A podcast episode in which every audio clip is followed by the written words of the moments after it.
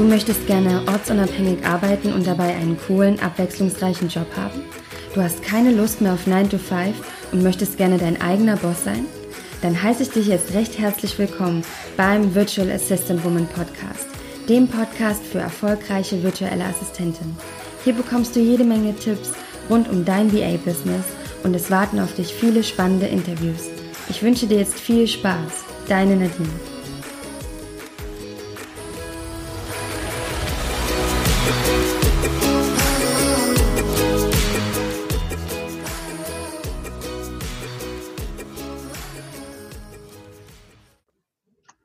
Hallo, ihr Lieben. Ich begrüße euch heute zu einer neuen Folge vom Virtual Assistant Woman Podcast. Und heute geht es hier rund in dieser Folge. Wir reden nämlich heute über Steuern. Ein Thema, wo mich schon viele von euch gefragt haben und äh, sich auch schon freuen auf die Folge und Fragen gestellt haben. Und ich freue mich jetzt, dass ich hier die Karina Heckmann im Interview habe. Ja, schön, dass du hier bist, Karina. Ja, hallo Nadine. ja, toll, dass du dir die, äh, die Zeit genommen hast und auch im äh, Vorgespräch hatten wir kurz äh, schon mal gesprochen und ich finde das eben, ja, ich finde es toll, wie du dich jetzt auch so spezialisiert hast und ich würde gern mal, dass du dich am Anfang vorstellst und vielleicht schon mal so ein bisschen was dazu erzählst. Ja, danke erstmal für die Möglichkeit. Ich freue mich auch, dass ich dabei sein darf. Ja, ähm, mein Name ist Karina Heckmann. Ähm, ich bin Steuerberaterin seit mehr als zehn Jahren inzwischen auch in dem Job tätig ähm, und bin jetzt gerade dabei, meine Vollselbstständigkeit aufzubauen. Ja, meine Zielgruppe, wie du gerade schon gesagt hast, ich ähm, habe mich so ein bisschen auf die Mompreneurs, also selbstständige Mütter spezialisiert ähm, und auch Coaches, Berater und virtuelle Assistenten. Das hat sich jetzt so ein bisschen durch meine Online-Präsenz sehr ähm, schnell herauskristallisiert, dass da doch sehr viel Bedarf ist und ich glaube, dass ich gerade selber als Mutter und ähm, Selbstständige das alles gut nachvollziehen kann und auch dieser Zielgruppe sehr gut helfen kann. Oh, das ist toll. Da bist du wirklich hier auch richtig so im Podcast für Frauen, mhm. für VAs. Ähm, deshalb, also ich finde das ganz toll. Ich glaube auch, ja, die Nicole Hildebrand, die hatte dich auch empfohlen, weil ich nämlich unbedingt mal mit einer Steuerberaterin sprechen wollte. Ja, die Nicole ist auch in meinen treuen Händen. Oh, das ist schön. Ja, sehr toll, dass du dich auch so spezialisiert hast. Ich, wir hatten das ja auch mal so kurz im, im Vorgespräch, ne? Da hast du so erzählt, dass manche, auch besonders Frauen, denke ich mal, wenn sie so ins Gespräch gehen, sich so ein bisschen unwohl fühlen. So, hm, kannst du da vielleicht noch mal kurz was zu sagen? Ja, also ich habe das ganz oft, dass mir dann Frauen von ihren schlechten Erfahrungen vom, beim Steuerberater erzählen und dann hinterfrage ich das auch gerne mal. Denn ähm, man will schon ein bisschen was zu der Vorgeschichte wissen einfach. Und dann sagen die Frauen mir ganz oft, dass wenn die da so vor den Steuerberaterkollegen, also den männlichen Kollegen sitzen, dass die irgendwie so von oben herab behandelt werden und nicht so richtig ernst genommen werden. Und das verstehe ich halt oh. einfach nicht. Ähm, gerade wir Frauen sind ja wirklich ein Wirtschaftsfaktor, der ist ähm, noch ähm, gar nicht, der wird gar nicht so richtig wahrgenommen, aber das wird zum Glück langsam immer mehr. Hm. Und ich verstehe das auch einfach nicht. Und ich bin halt eben gar nicht so. Ich bin auch gerne per Du mit meinen Mandanten. Ich, ich möchte auch gerne wissen, wie der Hintergrund ist. Also ich kenne auch oftmals so ein bisschen diese Privatgeschichte, denn das spielt nun mal auch einfach oft in diese ganze steuerliche Komponente ein. Dann weiß man, wie man jemanden beraten muss und so weiter. Also bei mir ist das schon alles ein bisschen persönlicher. Ähm, obwohl ich sehr viel online mache, versuche ich dann doch immer über sehr viel Video, Telefonie und so ein bisschen diesen persönlichen Kontakt herzustellen. Und ich, das wird momentan schon sehr dankend von den Frauen auch angenommen. Ja. Und oh. so arbeite ich gerne. Ja. Oh, das klingt toll. Mhm. Ich muss auch sagen, also ich, ich habe noch nie mit einer Steuerberaterin persönlich gesprochen. und jetzt habe ich sie mal im Podcast. Ich finde es total toll. Ähm, und ich habe aber auch immer dieses Image gehabt, dass ich, wenn ich da mal in, ins Beratungsgespräch gehe, dass ich wahrscheinlich, oh Gott, da irgendwie auch nicht ernst genommen werde vielleicht oder ähm, mit meinem VA-Business dann so komisch angeguckt werde. Also da waren auch schon so meine Bedenken, sage ich mal. Mhm. Also ja, gerade die Frauen, die bisher schon zu mir gekommen sind und von einem männlichen Berufskollegen gekommen sind, da haben so gut wie alle diese gleiche Erfahrung gemacht. Und das finde mhm. ich erschreckend. Das finde ich ganz mhm. schrecklich. Ja. Mhm. Da muss man was gegen tun. Da muss man was gegen tun. Deshalb bist du ja auch hier. Und ja. ich würde sagen, ähm, das Schöne ist, ich habe so ein paar Fragen gesammelt ähm, mhm. von den lieben VAs, die in die Gruppe geschrieben haben. Und ich, ich finde das ganz, ganz toll, denn ich muss sagen, ich, ich habe meine Steuererklärung über viele Jahre immer online gemacht und abgegeben, aber so richtig Ahnung, würde ich sagen, naja, da könnte. und nun haben die ihre Fragen gestellt, weil ich würde wahrscheinlich auch ganz viel fragen, ähm, um das mal so ein bisschen äh, spezifischer zu machen. Und ich würde gerne mal anfangen mit der, mit der Einstiegsfrage. Ähm, und zwar kam das von der, von der Susan über die Kleinunternehmerregelung. Da ist ja oft so die Frage, mache ich das jetzt, ja oder nein? Was ist so Vorteil, Nachteil? Vielleicht kannst du mal zu dem Thema kurz etwas anreißen. ja, genau. Also was ist überhaupt diese Kleinunternehmerregelung? Damit fängt es ja erstmal an. Ähm, ein Kleinunternehmer, das ist immer eine umsatzsteuerrechtliche Geschichte. Ja, also wenn ich noch mal kurz vorab ausgeholt, wenn ich Einkünfte habe, muss ich darauf Einkommensteuer zahlen und grundsätzlich Umsatzsteuer. So, und die Kleinunternehmerregelung bezieht sich nur auf die Umsatzsteuer. Und da habe ich halt eine Erleichterung, wenn ich im Jahr 17.500 Euro Umsatz und voraussichtlich 50.000 im nächsten Jahr Umsatz nicht überschreite. Also da sind gerade Existenzgründer oder ähm, Selbstständige, die das im Nebenerwerb machen, in der Regel von betroffen. Würde ich, also so habe ich die Erfahrung gemacht. Und gerade eben in den ersten ein bis zwei Gründungsjahren. Und äh, die Folge wäre, wenn ich mich dazu freiwillig entscheide, das ist ein, eine Antragssache, ähm, die, die ich umsetzen müsste, dann muss ich auf meine Umsätze keine Umsatzsteuer abführen. Ja, ich würde also eine Brutto gleich Netto-Rechnung schreiben, mhm. könnte aber auch im Gegenzug aus den Rechnungen, die ich selber bekomme, keine Vorsteuer, also diese Mehrwertsteuer nicht wiederbekommen. Das ist bei den VAs mh, hm, eine Abwägungssache ich würde sagen, die VAs sind ja ein, ein Dienstleister und arbeiten, soweit ich das verstanden und äh, bisher mitbekommen habe, mit ihrem Laptop von zu Hause viel, mhm. ja, und das ist mhm. ja so im Grunde das einzige Werkzeug, das einzige, was sie ja tatsächlich brauchen und nutzen. Ich, klar, plus so Website etc. pp. Ähm, und bei den VAs würde ich dann zum Beispiel empfehlen, diese Kleinunternehmerregelung in Anspruch zu nehmen, denn die Umsätze sind ja relativ schnell größer als die Ausgaben, die ich habe. Ja, mhm. Ähm, und die Umsatzsteuer würde auch den Vorsteueranspruch immer relativ schnell übersteigen, so dass ich halt immer was ans Finanzamt abgeben müsste. Mhm. Und ähm, das kann man erstmal verhindern, gerade am Anfang. Da kommt man früh genug hin, wenn die Umsätze steigen. Deswegen kann man, würde ich empfehlen, erstmal in dieser kleinen Unternehmerregelung grundsätzlich zu bleiben. Solange, solange es geht. solange es geht, ja, ja, genau, natürlich. Ja, genau. Also ich meine, es gibt auch, also ich habe von einigen VAs gehört, die, ähm, die sagen halt dann, wenn sie dann ihre, ihre Berechnung machen, wie viel sie pro Monat verdienen wollen, dass sie da halt auch schnell an dieser Grenze angelangt sind. Und dass sie sich dann da äh, dagegen entscheiden, gegen die Kleinunternehmerregelung, aber dann halt äh, die ganze Vorsteueranmeldung ja kommt und dann halt so ein bisschen überfordert sind, diesen mhm. Weg dann einzuschlagen, weil sie sich einfach unsicher sind. Ähm, oh, was passiert jetzt, ne, wenn ich jetzt nicht sehe, oder was passiert, wenn ich jetzt nach sechs Monaten oder sieben Monaten schon drüber bin, über der Grenze für die Kleinunternehmerregelung? Hm.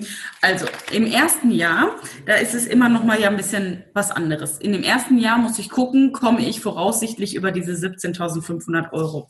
Wenn ich das verneine, was ich bei einer Schätzung ja immer irgendwie steuern kann, dann äh, bleibe ich erstmal umsatzsteuerfrei, beziehungsweise in, in dieser Kleinunternehmerregelung. Wenn ich jetzt aber in dem Jahr merke, ich komme da drüber, passiert nichts. Das ist mhm. schon mal wichtig zu wissen. Denn erst ab dem Jahr der das darauf folgt, also das nächste Jahr, da würde ich dann Umsatzsteuer abführen müssen.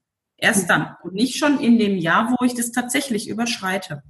Das ist, das ist oft das Problem. Die Leute meinen ganz oft, dass ich dann schon, ich sag mal, wenn ich es heute überschreite, diese Grenze, dass ich ab heute dann auch Umsatzsteuer abführen muss. Und das ist dann aber nicht der Fall, sondern erst ab Januar nächsten Jahres. Hm, das ist natürlich toll. Ja, dann ja kann ich erstmal sagen, okay, ich schätze, ich bleibe da und wenn es halt nicht so ist, ist auch nicht schlimm. Genau. Das ist doch schön. ja, dann macht das natürlich ja wirklich Sinn, so wie du das gesagt hast, dass ich mich genau. erstmal dafür entscheide. Und weil es ist ja auch am Anfang, wenn man in so eine Selbstständigkeit reingeht, alles ist neu, es gibt so viel ja.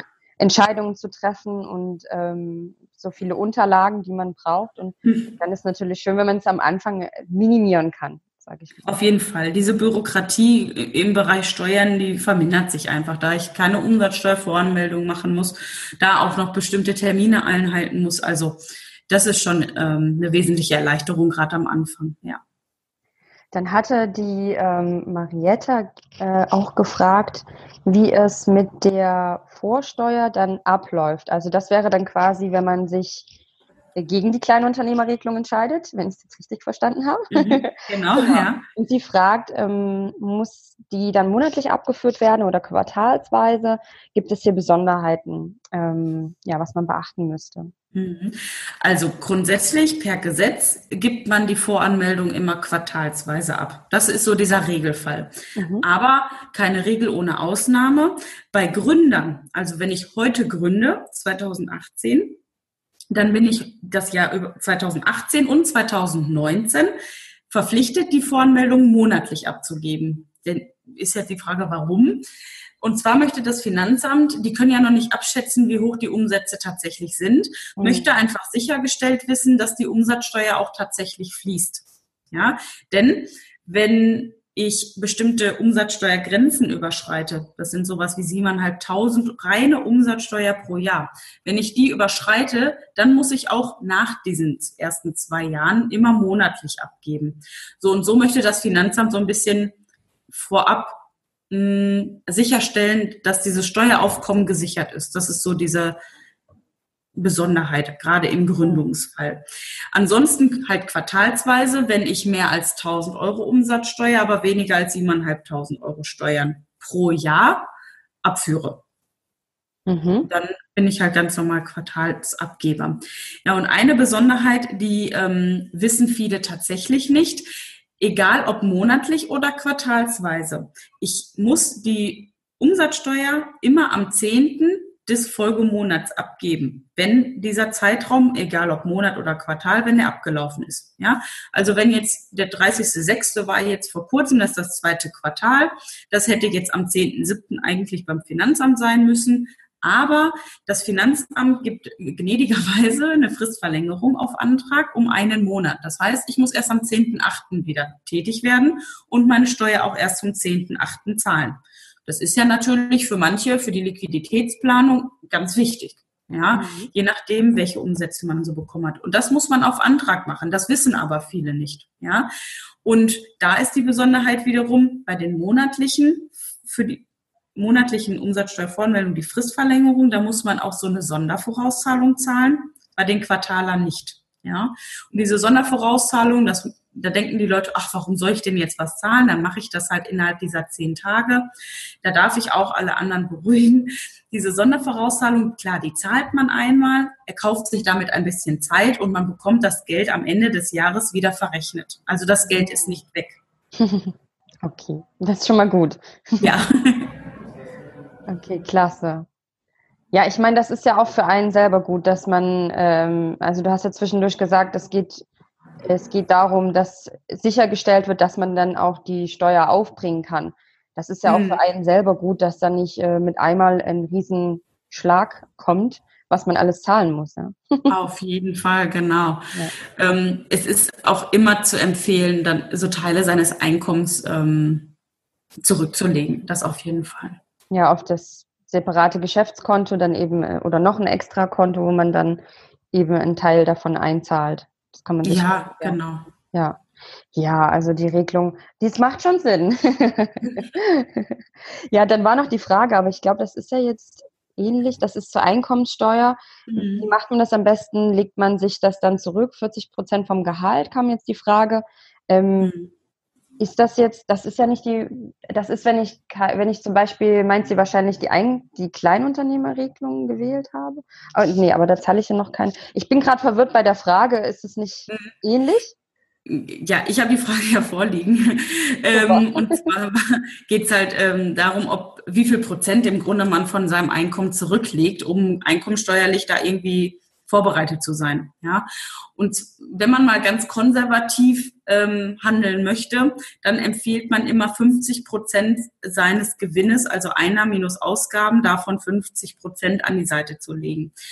Ähm, das ist aber eher für den Fall, wenn ich Umsatzsteuer und Einkommensteuer zahle. Ja, also Umsatzsteuer sind ja 19 Prozent, da haben wir schon mal den Großteil weg und dann den Rest für die Einkommensteuer. Das heißt, wenn ich ein Kleinunternehmer bin, dann reichen auch 30 Prozent. Ja, also 30 Prozent ist so ein Durchschnittssteuersatz. Ähm, und wenn ich damit kalkuliere, in der Regel bin ich eventuell sogar drunter. Aber ich würde konservativ so mit als Kleinunternehmer 30 Prozent an die Seite legen und äh, bin dann auf jeden Fall auf der sicheren Seite. Ja, super. Okay, das ist schon mal gut zu wissen. 30 Prozent mhm. vom Gehalt circa. Mhm. Dann kam noch die Frage, ähm, was man zum Beispiel für Dinge von der Steuer absetzen kann. Das wäre mhm. jetzt vielleicht auch was Interessantes. Also Laptop zum Beispiel, Internetausgaben. Mhm. Ähm, ich, wie, ja, was kann ich da mir am besten, wenn ich mich jetzt gerade am Anfang eindecke mit ganz vielen neuen äh, Dingen, die ich brauche für mein Business. Was kann da so abgesetzt werden? Mhm.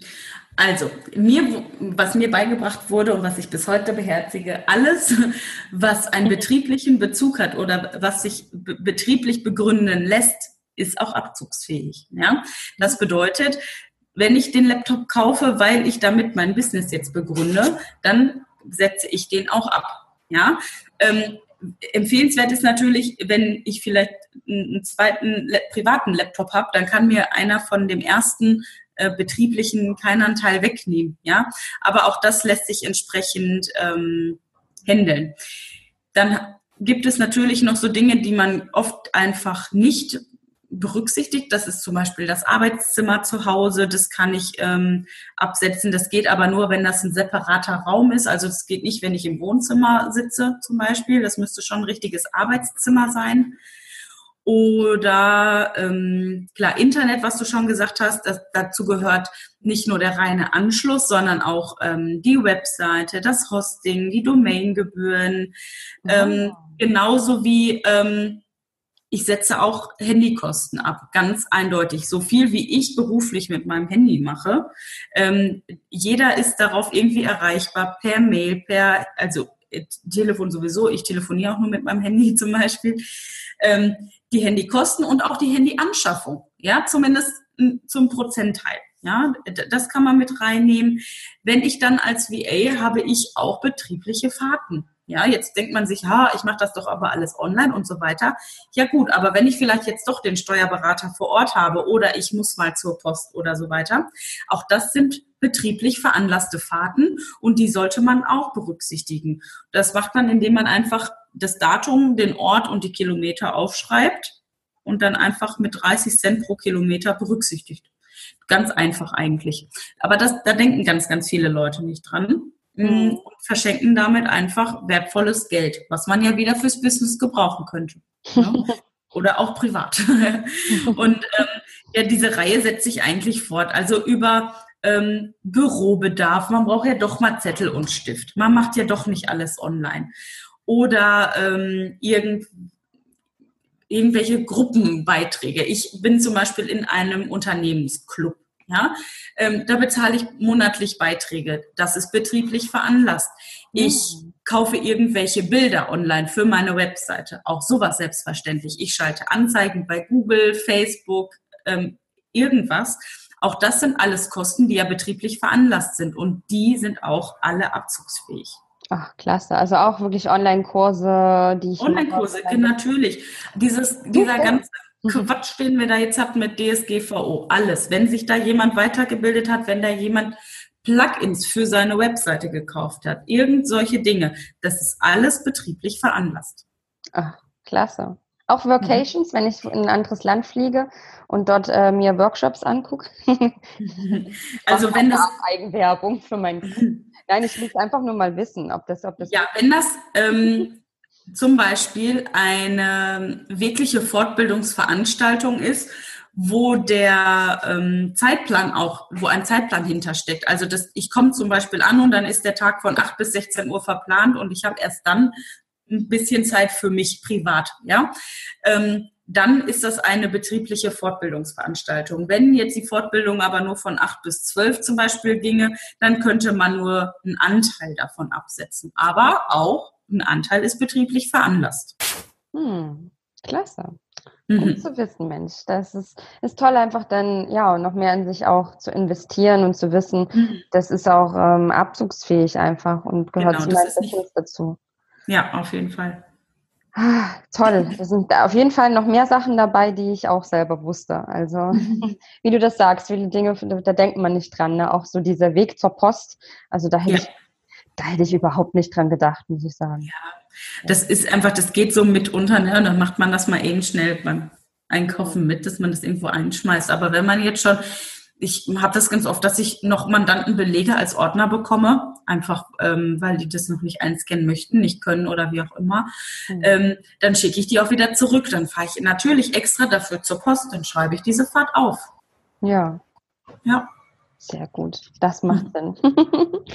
ähm, dann habe ich noch die Frage von der Christina und auch von der, von der Susan.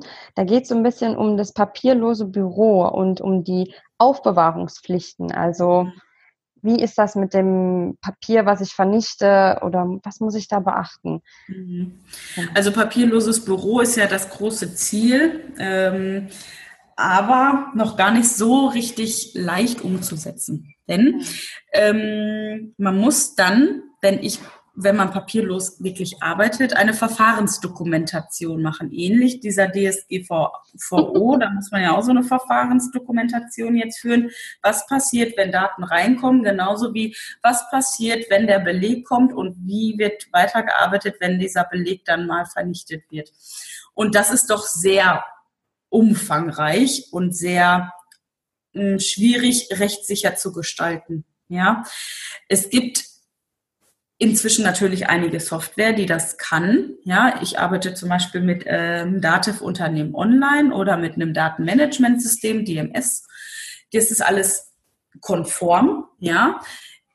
Und es ist aber trotzdem nicht so rechtssicher, dass ich das ohne diese Verfahrensdokumentation empfehlen würde. Ich selbst arbeite noch immer mit Papier, ja. Ich scanne auch viel ein und vernichte auch einiges, aber wichtige Dinge oder originale Bescheide, zum Beispiel in meinem Job, die könnt, die, die würde ich im Leben nicht wegschmeißen, weil wer weiß, wer die dann doch mal sehen will. Ne? Das ist mhm. schon wichtig. Und gerade diese ganzen steuerlichen Unterlagen, sei es Eingangsrechnungen, Ausgangsrechnungen, Kontoauszüge, die würde ich bisher noch nicht komplett vernichten. Die würde ich einscannen, ja. Ich würde die aber im Moment noch in Papier aufbewahren. Das muss alles nicht mehr so, so super sortiert sein, wie man das vielleicht noch vor ein paar Jahren gefordert hat. Ich würde mir einfach das alles immer oben auf den Ordner heften, egal in welcher Reihenfolge, und den Ordner in den, ins Regal stellen. Aber ich würde sie nicht wegschmeißen. Hm. Das auf keinen Fall. Und die Aufbewahrungspflichten, die sind wie eh und je im Moment. Die liegen halt bei einmal sechs Jahren, so für Handelsbriefe und ähm, ja, so ein eigentlich alles, was nicht so richtig steuerlich relevant ist, also Briefe, Lieferscheine und so weiter. Denn Lieferscheine, die dürfen inzwischen vernichtet werden, wenn, ganz wichtig, die dazugehörige Eingangsrechnung rechts- und revisionssicher eingescannt ist. Das ist das, was ich vorhin gesagt habe. Mhm. Ähm, meine Empfehlung, je nachdem, wie viel das ist, einfach mit der Rechnung in Ordner und erstmal ähm, nicht so viel Aufwand betreiben. Ähm, da, dazu ist dieses System noch nicht, zu, nicht so richtig ausgereift. Hm. Ja, und alle anderen Unterlagen, die wirklich meine Buchhaltung, meinen Abschluss, meine Steuererklärung betreffen, sei es Eingangsrechnung, Ausgangsrechnung, was ich gesagt habe, Anschaffungen von irgendwelchen Wirtschaftsgütern, also vom Laptop oder von äh, einem Drucker oder sowas. Und auch die Auswertung, die man dann selbst erstellt, also die Steuererklärung und die Gewinnermittlung oder die der Steuerberater halt macht, das alles muss zehn Jahre aufbewahrt werden. Hm. Wow. ja, das hängt halt einfach damit zusammen, dass die unsere Ablauffrist für die Änderung von Steuerbescheiden im Falle einer begründeten Steuerhinterziehung auch bei zehn Jahren liegt. Das heißt, wenn jemand jemandem vorgeworfen wird, eventuell Steuern hinterzogen zu haben, dann dürfen die zehn Jahre zurück und dann müssen die auch zehn Jahre die Unterlagen noch einsehen dürfen und können. Und ja, es wird relativ teuer und schwierig, wenn die Unterlagen nicht mehr da sind. Mhm. Deswegen bitte aufbewahren. Also wenn man sie dann aber auch noch auf dem Laptop hat und dann ausdrucken kann, dann sind sie ja von vor zehn Jahren noch, also ich, ich habe das schon verstanden mit dem ausgedruckt und so, das mhm. ist am mhm. besten. Ähm, aber sagen wir jetzt mal, da ist was weggekommen. Ich weiß, ja, ja, okay. Ja also, und man ja, hat es ja. aber noch auf dem Laptop und dann könnte man es ja, bei der Prüfung ausdrucken. Das sind auf jeden Fall dann immer noch ähm, Belege, die ich als Beweise mit einbringen kann, gar keine Frage, ja. Hm. Okay, super. Ja, das ist natürlich auch ein sehr wichtiges Thema, die Aufbewahrungspflicht. Ne? Es wird wahrscheinlich auch von vielen eher so als, ja, ich glaube, da sind meistens doch andere Fragen eigentlich. Deshalb war ich überrascht, die Frage zu lesen. Äh, ich mhm. könnte mir vorstellen, dass das auch manche vielleicht so ein bisschen vergessen oder muss so nebenbei irgendwie so einen Ordner zu Hause haben, aber den vielleicht mhm. gar nicht so pflegen. Genau. Ja, über diesem ganzen Thema papierlos, Aufbewahrungspflichten und Buchhaltung generell steht ganz oben drüber diese schöne Kennung GOBD. Grundsätze ordnungsgemäßer Buchführung, jetzt auch mit Digitalzugriff. Ähm, das ist das, was ganz viele vergessen. Jeder kennt jetzt die DSGVO, aber kein Mensch mehr die GOBD, die schon seit 2015 einzuhalten sind und ähm, die viel schlimmer sind. Denn jetzt mal ganz ehrlich, eine, ähm, auch eine VA, die vielleicht den Podcast auch hinterher hört, hat ähm, das ganz treffend formuliert. Die hat nämlich gesagt, so ein ähm, Abmahnanwalt, der kann ja im Grunde so viel erstmal ja, so schnell kommen die an dich nicht ran, sag ich mal. Ne? Also die Wahrscheinlichkeit, dass so ein kleiner ähm, Fall wie jetzt zum Beispiel mein Büro angegriffen wird durch eine Abmahnung, ist ja geringer ähm, als dass das Finanzamt plötzlich vor der Tür steht. Und das Finanzamt, die sind schnell und die holen sich alles, was sie wollen, ähm, wenn die was finden. Und da müsste man eigentlich ein viel, viel größeres Augenmerk drauflegen. Ne? Aber das vergessen leider ganz viele. Und das ist so vollumfänglich, dieses Thema. Da, ähm, das, da reicht unsere Zeit jetzt leider nicht für.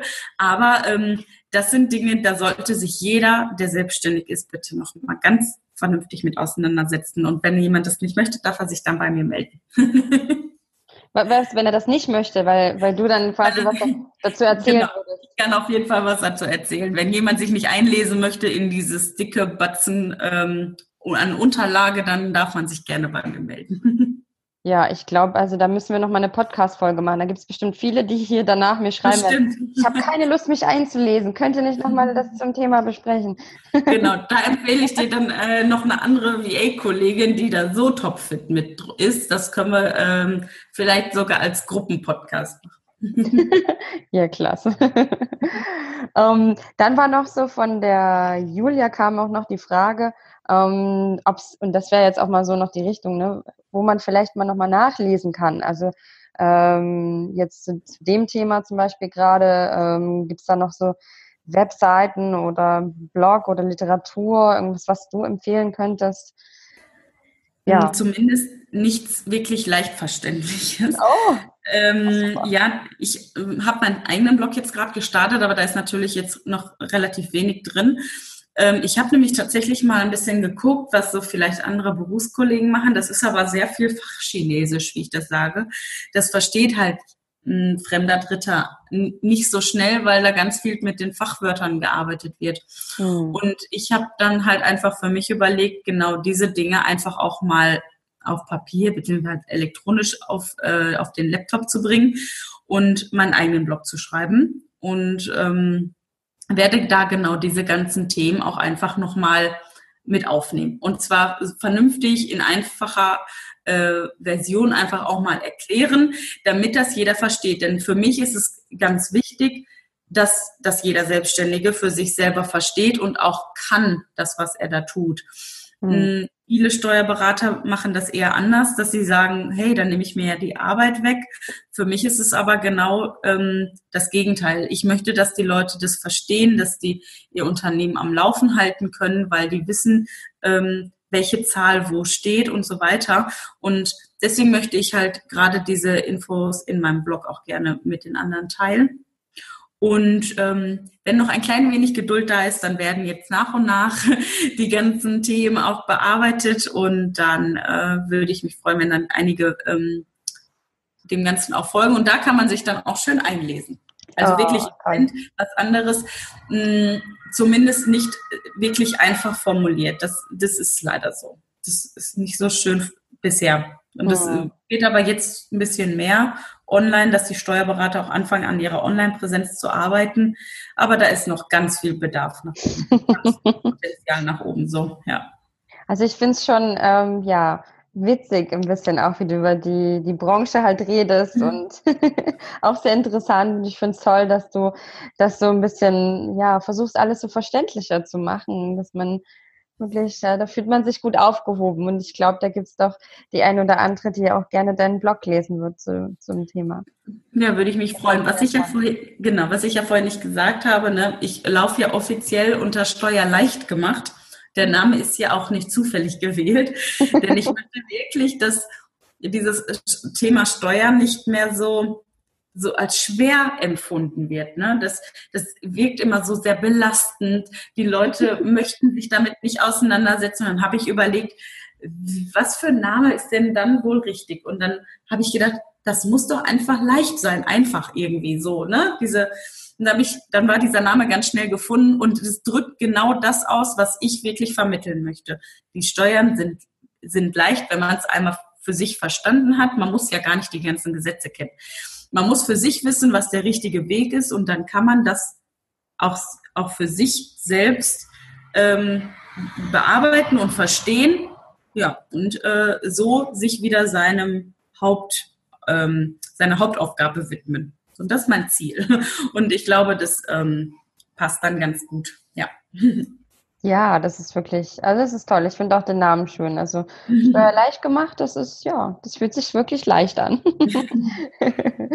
Sehr klasse, ja, auf jeden Fall. Also da bin ich auch gespannt auf die äh, Blogbeiträge und ähm, werde dann auch selber mal mich noch ein bisschen mehr ins Thema einlesen, weil an mhm. sich finde ich es schon, also ich finde es schon spannend auch, das kann ich so sagen ähm, und deshalb freue ich mich darauf.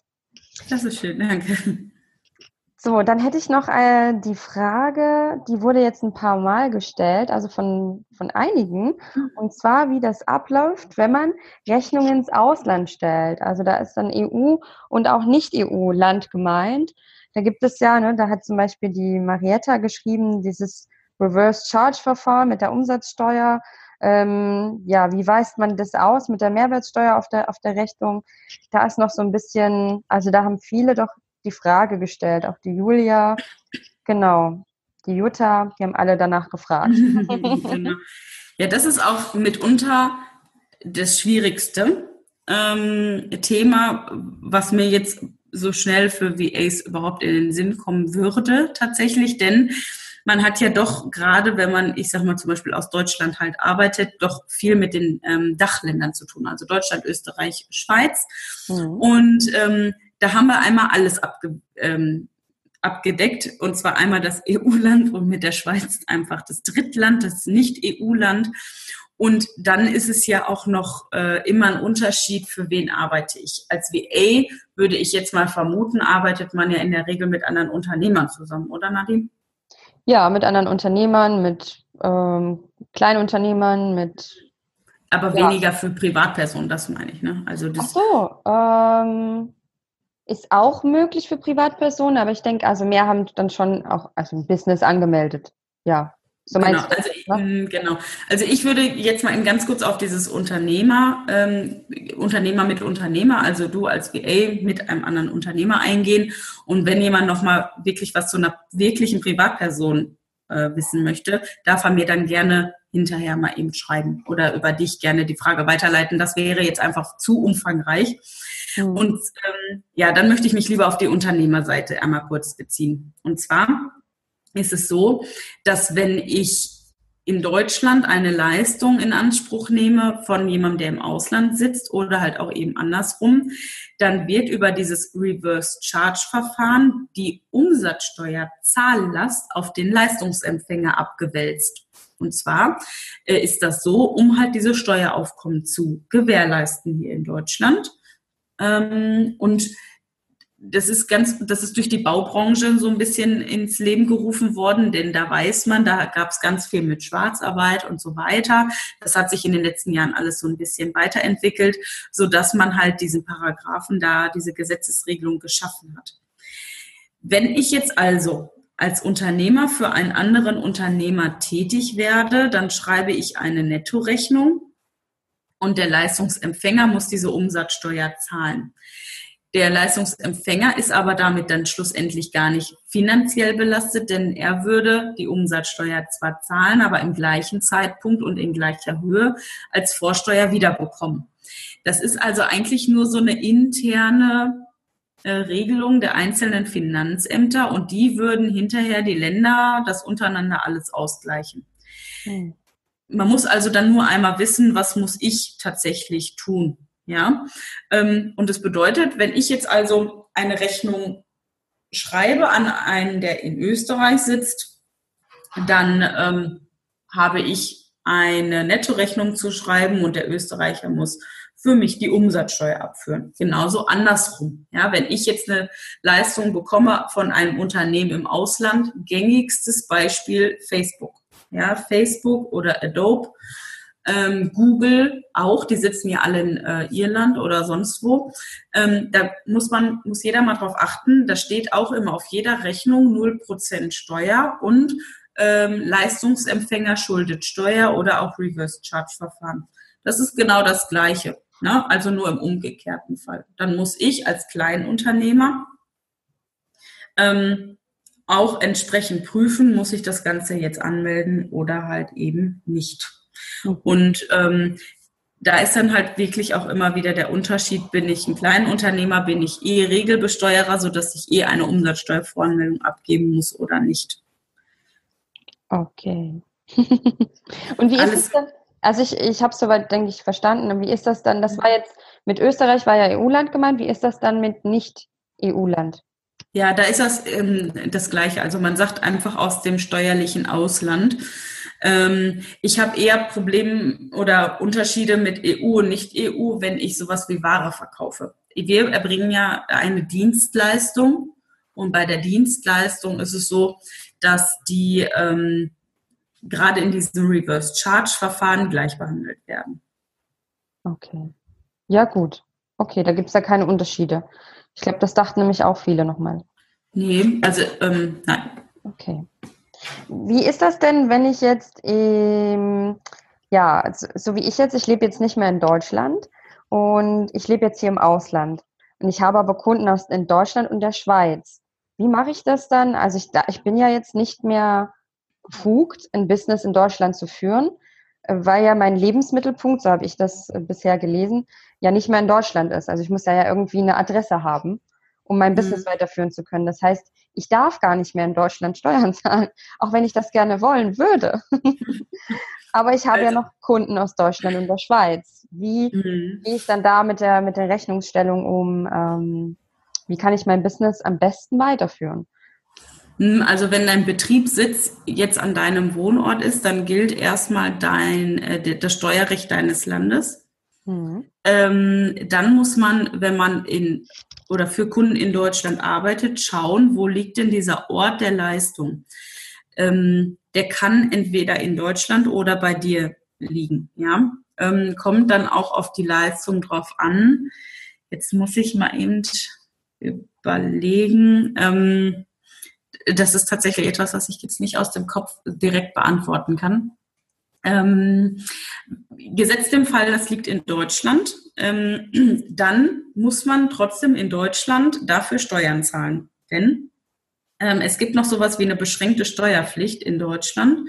Das heißt, immer wenn ich inländische Einkünfte habe, was dann darunter fallen würde, dann muss ich ähm, trotzdem in Deutschland Steuern zahlen, auch wenn ich hier nicht mehr steuerlich geführt werde. Also auch wenn ich keine Adresse habe und dort nicht lebe. Ja, ja, auch dann, genau. Okay, also kannst du das nochmal kurz wiederholen? Wenn, wie war das, wenn es dort erbracht wird in dem Ort, in, also wenn genau, also, in Deutschland, ja, ich würde es gerne nochmal also, verstehen. Genau, also wenn ich inländische Einkünfte habe und inländische Einkünfte habe ich immer dann, wenn die hier in Deutschland ähm, begründet sind, also wenn der Ort der Leistung hier in Deutschland ist. Und ich würde jetzt ähm, aus der Erfahrung sagen, dass diese Dienstleistung, diese VA-Leistung ähm, eben nicht in Deutschland erbracht wird, denn die, die führst du ja bei dir am Wohnsitz aus. Ne? Deswegen ähm, würde ich jetzt spontan, ohne das jetzt nochmal im, im Detail nachgelesen zu haben, ähm, sagen, dass in Deutschland darauf keine Steuern fällig werden. Denn mhm. da gilt immer dieses Wohnsitzprinzip und du hast ja deinen Betrieb auch in äh, deinem Wohnsitzland angemeldet. Ja, okay. Hm. Okay, weil das ist ja auch noch so ein, so ein wichtiges Thema. Also für mich ist das ja. gerade so der Fall, weil ich eben äh, nicht mehr in Deutschland lebe und ähm, ja, hm. mein Business genau. quasi nicht mehr so weiterführen kann, also mein Gewerbeschein nicht mehr in Deutschland haben kann. Hm und dann genau. aber trotzdem natürlich alles richtig machen möchte, wenn die Kunden zum größten Teil eben, bei mir ist es in Deutschland und der Schweiz eben so 50 mhm. Ja. Wie das dann aber da ist es dann wirklich so, dass ähm, das Steuerrecht deines Landes im Grunde dann ähm, zum Tragen kommt. Ja, genau. So habe ich es auch bisher verstanden. ja. Okay. Ähm, was haben wir noch für eine Frage? Ich glaube, das war es eigentlich schon zum größten Teil, was hier so, einiges hatte sich ja überschnitten. Genau, ja. Und du hast, du hast die Fragen ja auch schon vorher bekommen. Mhm. Ich denke, wir haben da eigentlich, also vielleicht am Anfang, da hatte die, äh, die Susan nochmal gefragt, was noch für Termine wichtig sind. Ja, genau. So, Genau. Ein bisschen habe ich das ja schon angeschnitten, dass wenn jemand eine Umsatzsteuervoranmeldung abgeben muss, dann ist dieser zehnte des Folgemonats immer wichtig, ähm, beziehungsweise dann mit der Fristverlängerung der zehnte des übernächsten Monats. Ähm, und dann gibt es noch so ein paar Fristen äh, bezüglich der Abgabe von Steuererklärungen, die vielleicht wichtig sind für manche. Und zwar muss ich grundsätzlich meine Einkommensteuer- und Umsatzsteuererklärung bis zum 31.05. des nächsten Jahres abgeben, wenn ich die alleine mache.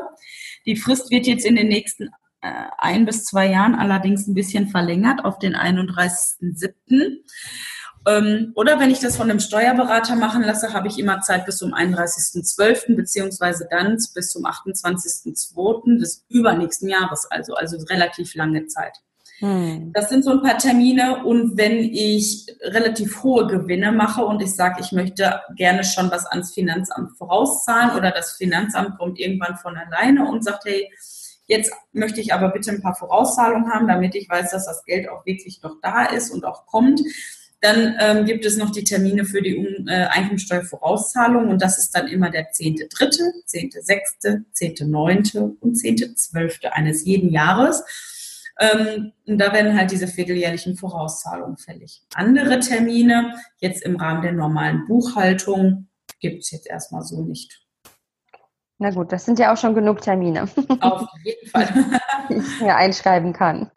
Genau. ja, klasse. Ja, super. Ich glaube, mhm. ja, das sind eigentlich so, ich glaube, die meisten Fragen sind jetzt, ja. sind jetzt beantwortet. Ähm, ja, da gibt es bestimmt mal noch die eine oder andere Frage, denke ich mal. Mhm. Aber dann dürfen wir, dann darf ich dich bestimmt anschreiben und nochmal ähm, Auf jeden Fall. was weitergeben. Ich würde gerne mal noch wissen, ja, wie, wie sieht es noch bei dir jetzt aus mit deinen, deinen nächsten Projekten, mit ähm, Steuer leicht gemacht? Was, was planst du noch so für die, für die Frauen? Planst du zum Beispiel auch einen Online-Kurs oder ähm, ja, was ist da noch so bei dir für ähm, wie geht es da weiter bei dir? Genau. Ja, also ähm, Online-Kurs ist tatsächlich in der Planung, äh, oh. Volltreffer würde ich sagen. ähm, das ist jetzt allerdings so ein bisschen in, ähm, in die weitere Zukunft verlegt worden, denn ich ähm, mache gerade noch eine Fortbildung zur ähm, Fachanwältin für Steuerstrafrecht. Äh, das muss jetzt, das hat Vorrang, weil das äh, bis äh, Anfang nächsten Jahres fertig sein muss. Dann ähm, halt diesen Online-Kurs werde ich dann in, in Angriff nehmen. Ansonsten klar, meinen Blog aufbauen. Ich habe natürlich viel Tagesgeschäft, was ich abarbeite. Ich ähm, ja, möchte gerne ähm, einfach das Ganze auf eine Vollselbstständigkeit ausbauen. Ich bin ja gerade noch in Elternzeit und ja, ich denke, das sind schon einige Projekte, die jetzt erstmal ein bisschen Zeit auch in Anspruch nehmen. Ja, ich freue mich auf alles, was kommt. Ich möchte halt einfach diesen Job oder diesen Beruf einfach auch ein bisschen auf so ein anderes Level bringen, als man das bisher einfach kennt. Ich möchte nicht den ganzen Tag ähm, mit Blüschen und Röckchen, also ohne das Böse zu meinen, äh, in, einem, in so einer großen Kanzlei sitzen und ähm, nee, das, das möchte ich nicht, das bin auch nicht ich und ich glaube auch nicht, dass ich damit den Leuten helfen kann, sondern ja, dass ich einfach wirklich mit das Wissen gerne an die Leute bringen möchte. Ich bin immer auch die Hilfe zur selbst ähm, erstellten Buchhaltung. Das heißt, ich bin Freund davon, wenn, das, wenn die Leute das selber machen äh, und selber können. Und ja, da sehe ich mich auch. Also da kommt das so ein bisschen durch, dass ich früher mal Lehrerin werden wollte. Ja, also ich bringe gerne Leuten auch was bei. Und ähm, ja, das möchte ich gerne ausbauen. Und irgendwann kommt dann der Online-Kurs und da kann ich dann wirklich nochmal detailliert den ähm, ganzen Frauen und den anderen Selbstständigen an die Hand geben, was wichtig ist. Und das wird so die, das sind so die nächsten Projekte. Ja, toll.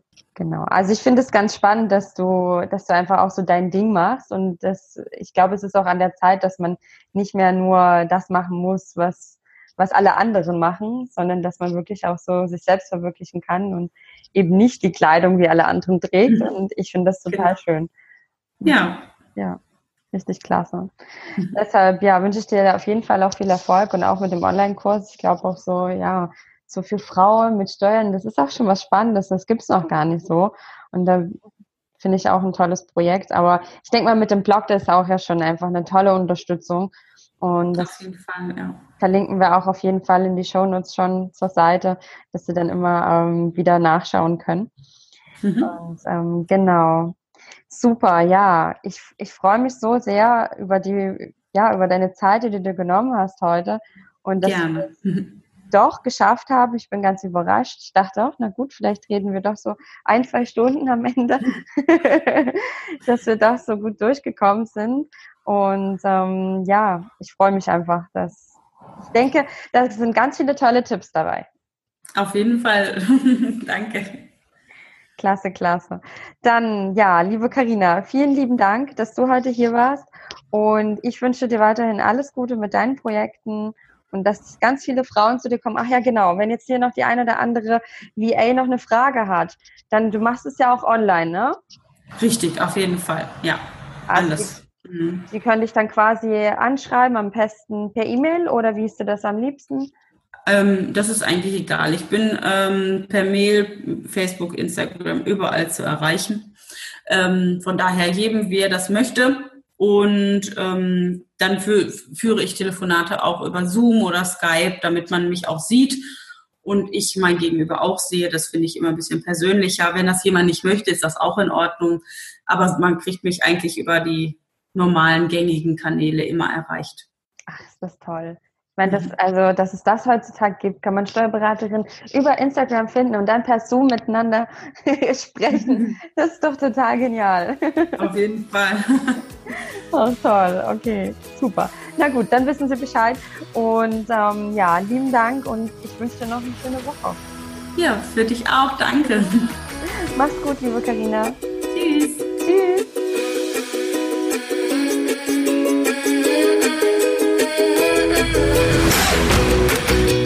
Hoffe, dir hat diese Folge gefallen und ich würde mich riesig freuen, wenn du den Podcast bei iTunes abonnierst und vor allem eine Bewertung hinterlässt. Alle Informationen findest du wie immer in den Show Notes. Falls du noch Fragen hast, schreib einfach eine E-Mail an nadine at virtual-assistant-woman.de.